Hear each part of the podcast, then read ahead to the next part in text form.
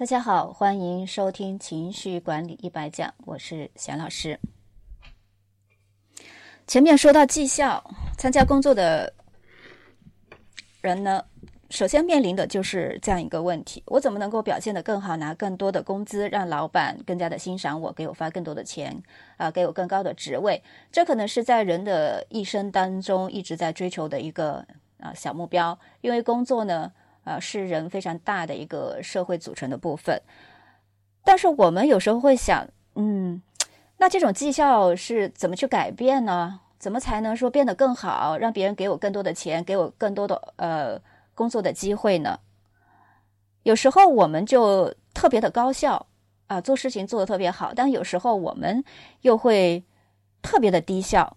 那是什么样的一个原因在影响我们的？工作表现，那今天是从，呃，讲三个概念。第一个就是要了解说影响我们呃工作的一些因素，从呃心理方面、从情绪方面来讲。那第二个呢，还是举一个案例。第三个呢，就是总结一下。首先，我们来看影响工作表现的因素呢，主要是有五个。首先，第一个呢就是能力了，你是如何开展工作的？那有的人。呃，天生能力比较高，有的人你给他一个非常简单的工作，他也做不好，这是能力。第二个就是态度，你对工作的动机和兴趣是什么？呃，这是可以当成一个非常大的话题，因为呃，职业素养当中，心态是一个非常大的话题。包括初入职场或者是工作几年的人有倦怠，呃，甚至工作了很多年的职场老鸟也会觉得失去了动力。那这个态度也是影响我们工作表现。第三个就是激励，你能从中获得什么？呃，有的人就是，特别是刚参加工作的人，认为获得高工资，我这个月拿五千，下个月拿一万，我就呃乐上天了。但其实激励它是有很多的因素的。如果说呃不能够充分满足你的这个自我需求，因为人是不一样的，也会影响我们工作表现。那第四个呢，就是同事了。哎呀，这个特别重要，如何和身边的人打交道，这也是一个学问。很多人就是因为说同事太 low 了，老板呃太太可恶了，所以我辞职，我不干了。特别是九零后，现在零零后，啊，一言不合就辞职，就是因为处理不好同事关系。那最后一个就是心理状态了，你到底在想些什么呢？是不是准备好了迎接挑战？啊，这个心理状态是随随时随地受很多因素影响的。那头一天我们可能还精神饱满的，但突然今天临出门接到个电话，女朋友说跟你分手了，哇，一下子就跌入谷底。所以这个心理状态呢，肯定就影响今天的这个工作的表现了。我们知道了这个影响工作的因素哈，那我们来看一下这几个因素里面哪一个？呃，是可以最大程度的改变我们的工作表现。许多研究就是经过呃科学的研究表明呢，心理状态至少可以影响百分之五十的绩效变异。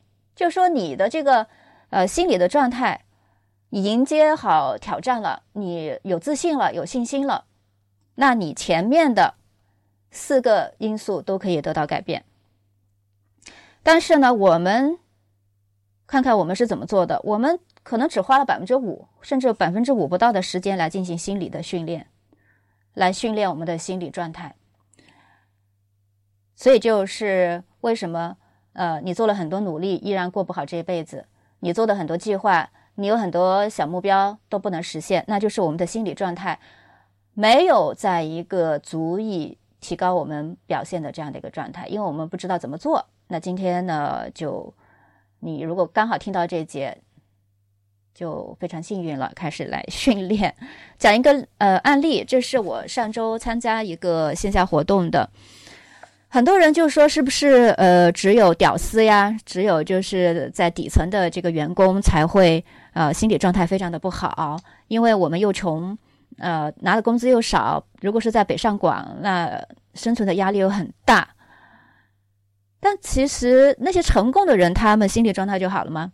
讲到呃活动上我认识的一个女士，当她站起来分享的时候，呃，她说到说我现在最大的困惑就是不知道呃我做的工作有没有意义，但是我我我又很难去马上去做我喜欢的工作，啊，听起来好像是刚刚入职场的，其实他呃三十多岁了，他是一家企业的老板，啊，做服装公司的老板啊，就是几百万，甚至做得好的话上千万的那种，他在。